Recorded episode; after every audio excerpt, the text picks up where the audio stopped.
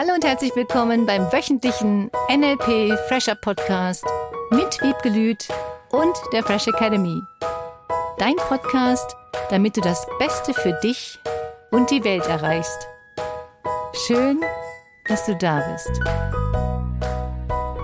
Hallo und herzlich willkommen zum Podcast der Fresh Academy. Schön, dass du auch diese Woche wieder eingeschaltet hast. Hallo, liebe Wiebke. Hallo, lieber Philipp. Hallo, lieber Zuhörer. Schön, dass du da bist. Danke für deine positiven Feedbacks. Danke für deine tollen Bewertungen auf Spotify und danke auch die auf iTunes. Wir freuen uns riesig, riesig, riesig.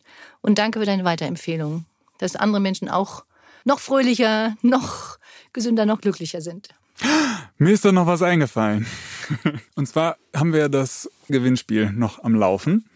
Magst du dazu noch kurz ein paar Details verraten? Mach mit. Und falls du es noch nicht getan hast, hör in dieser Woche oder spätestens nächster Woche noch die drei vorherigen Folgen, um den gesamten Lösungssatz beisammen zu haben. Genau, denk dran, 6.6.22 um 24 Uhr ist Einsendeschluss mhm. des Satzes. Heute ist das letzte Wort zu hören von diesem Gewinnspiel.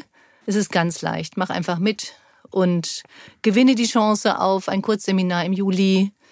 Trau dich, frau dich, Motivationsstrategien oder negative Glaubenssätze auflösen. Eins von den dreien. Gib Gas, mach mit. Wir freuen uns riesig. Viel Erfolg. Genau, und wir drücken natürlich ganz doll die Daumen. Wir sind gespannt, wer es sein wird. Vielleicht bist du's. So ähnlich wie ich das jetzt angefangen hatte, mit diesem tiefen Einatemzug, von wegen, mir ist da noch was Wichtiges eingefallen. So wurde mir eine Situation geschildert, wo ein Vater mit seinen Kindern im Wohnzimmer spielt und alles ein völliges Chaos geworden ist. Die Mutter betritt den Raum und macht ein Geräusch wie, was ist denn hier los? Und daraufhin setzt bei dem Vater sofort eine Reaktion ein von, oh Gott, was ist ihr passiert? Was braucht sie? Was ist los? Und total in diesem Überlebensmodus, ich muss sie retten. Gefühl. okay. Ich fand diese Situation so spannend, weil das nochmal so schön darstellt. Auf der einen Seite diese Reaktion auf eine Situation, die ich wahrnehme und einfach nur mein eigener Umgang damit. Dann aber auch, wie dieser Ausdruck im Außen wahrgenommen wird, eventuell. Und der Vater meinte zu mir, er sei wirklich in dieser Überlebensangst drin gewesen. Die erste Reaktion, die er danach hatte, als er gemerkt hat, dass alles in Ordnung ist, ihr zu sagen, was regst du dich eigentlich so auf? Das geht mir voll ans Herz. da finde ich es nochmal so spannend, jetzt vor allem, wenn ich vermute, durch deine Augen drauf zu gucken, was du dazu sagen wirst, beziehungsweise wenn sich jetzt ein Mensch da wiedererkennt in einer der Rollen wie er oder was da genau passiert. Was genau passiert, kann ich dir nicht sagen. Ich vermute jetzt einfach mal. Bitte. Die eine Seite ist, dass die Mutter vielleicht gehofft hat, als sie nach Hause gekommen ist, dass alles schön ordentlich aufgeräumt ist. Ich weiß nicht, wie die sonstigen Verhältnisse sind, ob die das dann alles immer so liegen lassen. Das habe ich neulich auch erlebt, dass eine Mutter erzählte, immer wenn ich nach Hause komme und der Vater war zu Hause mit den Kindern, dann sieht es hinterher aus wie bei Hempels unterm Sofa hieß das früher. Vielleicht ist das ihre Reaktion oder sie denkt, oh Gott, das muss ich jetzt alles noch aufräumen oder es dauert alles so lange oder wir kriegen heute Abend Besuch. Auf der anderen Seite, so wie du mir jetzt die Reaktion des Vaters geschildert hast, hat er sich natürlich erst erschreckt, weil er gar nicht wusste, worum es geht. Hm. Auf der anderen Seite hat er vielleicht ein schlechtes Gewissen gehabt und dann hat er ihren Vorwurf gemacht. Und so reagieren leider viele, viele Menschen aufeinander. Sie die Reaktion interpretieren als Angriff auf das, was sie getan haben, statt vielleicht einfach mal den Ausdruck bei ihr zu lassen, oh, sie hat sich über irgendwas erschreckt. Sie haben es früher mal, bis gestern, als Angriff interpretiert auf ein Verhalten, obwohl er sich ja um die Kinder gekümmert hat, obwohl sie eine Menge Spaß hatten. Ich weiß nicht, wie schlimm so eine Reaktion sein muss, um in einen Überlebensmodus zu gehen. Also ich finde diese Erzählung schon sehr äh, spannend im Sinne von, wie sehr kannst du Dinge ins Drama interpretieren? Und meines Erachtens haben das beide getan. Sie hat interpretiert, oh Gott, alles, was hier aussieht, Drama, Drama, Drama, ist übrigens auch eine Gesichtsstruktur. Er auf der anderen Seite hat es interpretiert, vielleicht als Angriff. Grundsätzlich bin ich der Meinung, dieses Drama aus Sachen rauszunehmen. Natürlich kannst du dich mal kurz aufregen oder äh, denken, oh Gott, was ist das denn hier? Kann ich mir auch vorstellen, weil sie eine andere Erwartung hatte. Und er hatte auch eine andere Erwartung. Und das ist die Herausforderung. Wenn sich zwei Menschen begegnen und der eine sagt etwas und der andere antwortet, beide hatten eine bestimmte Erwartung, wie etwas sein soll. Und diese Erwartung von ihr wurde nicht erfüllt. Vielleicht hatte sie sich erhofft, die sitzen da und lesen Buch. Es muss nichts aufgeräumt werden. Vielleicht hatte er die Erwartung, dass sie reinkommt und sofort sich hinsetzt und mitspielt. Stattdessen oh, mhm. regt sie sich über irgendwas auf. Das heißt, das Einzige, was beiden gleich war, ist eine andere Erwartungshaltung. Und dann haben sie sich so verhalten, vielleicht, damit ihre Erwartung schnell erfüllt wird. Vielleicht hat sie gehofft, durch die Reaktion springt er auf und räumt mit den Kindern ganz schnell auf. Könnte ja sein. Vielleicht hat er durch seine Äußerungen gehofft, sie beruhigt sich ganz schnell, entschuldigt sich und sagt, ach, komm, ich setze mich zu euch. Es gibt so viele unterschiedliche Reaktionsmöglichkeiten. Und das ist das, was wir zum Beispiel im Master machen. Dass Menschen anfangen zu beobachten, dass sie eine Handvoll, vielleicht zwei Hände voll Möglichkeiten der Reaktionen gelebt haben. Und diese Reaktionen in unterschiedlichsten Situationen gleich sind und sich dessen nicht bewusst sind. Das heißt, das könnte sein, dass der Vater, vielleicht auch im beruflichen Umfeld, wenn jemand sich nicht so verhält, wie er gerne möchte, dem anderen erstmal einen Vorwurf macht. Oder erstmal sagt, oh Gott, geht's mir jetzt schlecht mit deiner Reaktion? Muss das denn sein? So ein bisschen Vorwurf, damit der andere ihn nicht kritisiert. Mhm. Und das ist super spannend, wenn du anfängst zu beobachten, in welchen Bereichen du die gleichen Strategien hast. Und in manchen helfen sie dir. Nur in manchen anderen Situationen hilft dir die gleiche Reaktion eben nicht. Ach, ich finde das mega spannend. Das vierte Wort und letzte Wort des Lösungssatzes heißt Gefühle. Total. Vor allem, solange das unterbewusst läuft, ist das ja fast wie wenn man einem Tischtennisspiel oder sowas zuguckt, wo es die ganze Zeit zack, zack, zack hin und her geht. Mhm.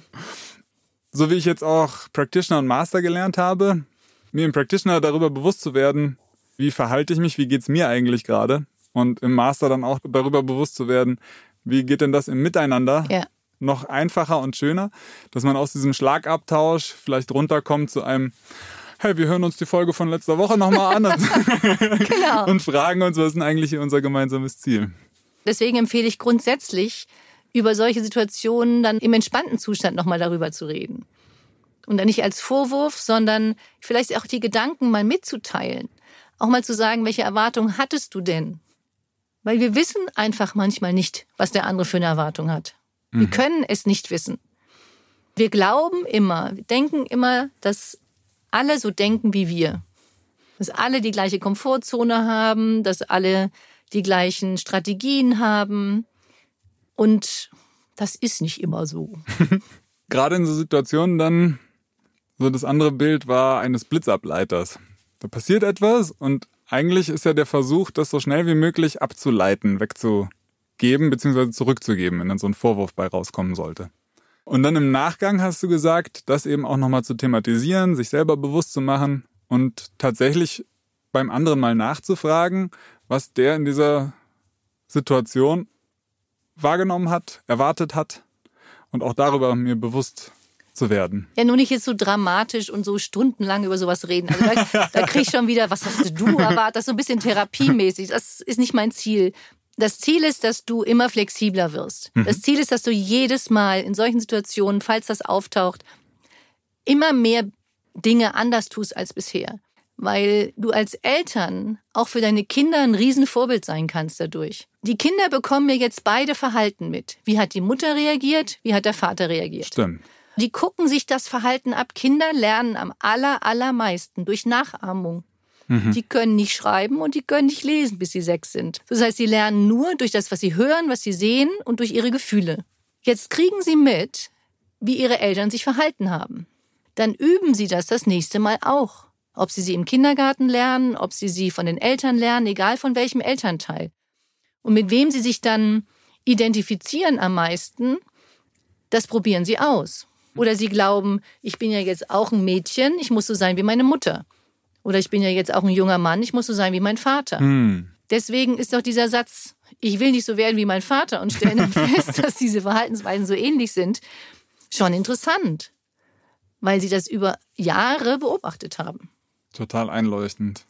Deswegen finde ich so wichtig, in solchen Situationen, selbst wenn das passiert ist, sich Techniken zu überlegen oder nicht nur Techniken, sondern auch lustige Musterunterbrecher, die dann einer von beiden hervorholt und so wie diese Klappe, die zweite, komm, wir machen noch mal. Oder der andere sagt, okay, gut, sorry, sorry, ich gehe noch mal raus, ich komme noch mal rein. Einmal zurückspulen. genau. Spult zurück, kommt noch mal rein, sagt, oh, wie schön, dass ihr hier, nicht ironisch bitte, so schön, dass ihr so toll spielt, boah, cool. Oder zum Vater sagt, boah, danke, dass du dich den ganzen Tag gekümmert hast. Ich konnte mit meinen Freundinnen unterwegs sein, ich hatte so viel Spaß.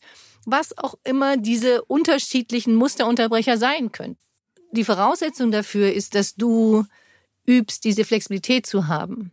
Kreativ mal wieder irgendwas Lustiges zu tun. Das ist das, was ganz viele ja auch sagen, die im Seminar gewesen sind und hinterher so viel anders, lustiger und kreativer reagieren, genau auf solche Situationen. Und damit die ganze Familie wieder entspannter und lustiger und fröhlicher wird. Weil es so unnötig ist. Es ist so unnötig, so angespannt zu sein. Mir geht es nicht um perfekt sein nur um Lösungen, um neue kreative Lösungen zu finden. Das finde ich cool. Du kannst lauter verrückte Sachen tun in solchen Situationen, wirklich lustige. Das macht so viel Spaß. Ich vermute, es sind ja nicht nur die Kinder, sondern man selbst auch, der da ein gutes Stück positive Veränderung erlebt dadurch. Das finde ich das Wichtigste, weil ich ja denke, wenn die Eltern diese Flexibilität haben und die Eltern diese Kreativität leben, dann bist du wieder ein Vorbild für deine Kinder.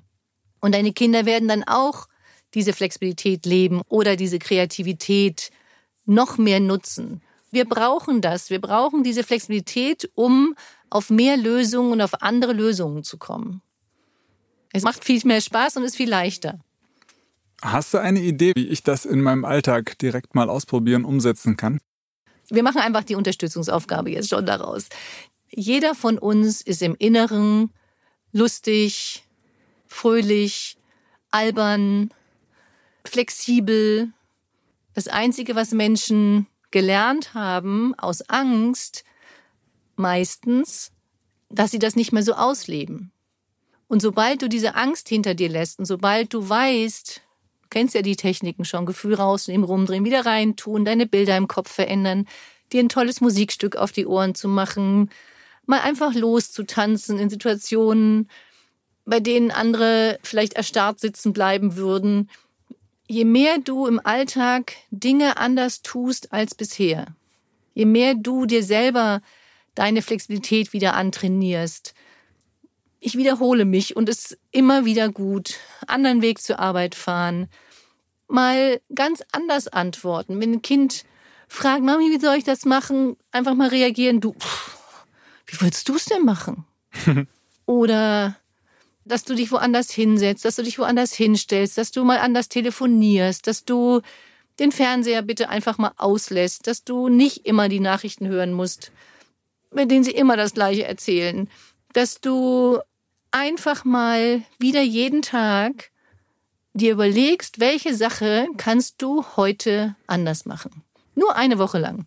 Jeden Tag eine mini kleine Sache anders machen als bisher weil es einfach hilft, die Flexibilität zu trainieren. Vielleicht kannst du auch selber, wenn du dich über irgendwas mal aufgeregt hast, einfach nur ha ha ha machen mhm. oder einfach mal die Finger zum Mundwinkel nehmen und nach oben ziehen. Dir selber zeigst, ach komm, selbst wenn was passiert ist, bestimmte Dinge kannst du nicht ändern. Und es hilft nicht, sich stundenlang darüber aufzuregen, sondern wie kannst du dann auch in solchen Momenten in Zukunft flexibler reagieren? Und es geht. Definitiv. Sehr cool. Eine flexible Woche. Vielen, vielen Dank. Und denk dran, heute das Wort, den Satz abzugeben bis zum 6.6. Danke für die Erinnerung. Und auch denk dran, dich einfach gut zu fühlen diese Woche. Ja. Herzlichen Dank. Eine schöne Woche, eine fröhliche Woche, eine flexible Woche. Und ich drücke die Daumen, wir drücken die Daumen. Bis nächste Woche. Tschüss. Tschüss. Das war der wöchentliche NLP Fresher Podcast mit Wiebgelüt und der Fresh Academy. Dein Podcast, damit du das Beste für dich und die Welt erreichst. Danke fürs Zuhören und danke fürs Weiterempfehlen. Seminarangebote und weitere Informationen findest du in den Show Notes und natürlich unter www.fresh-academy.de. Ich freue mich auf dich.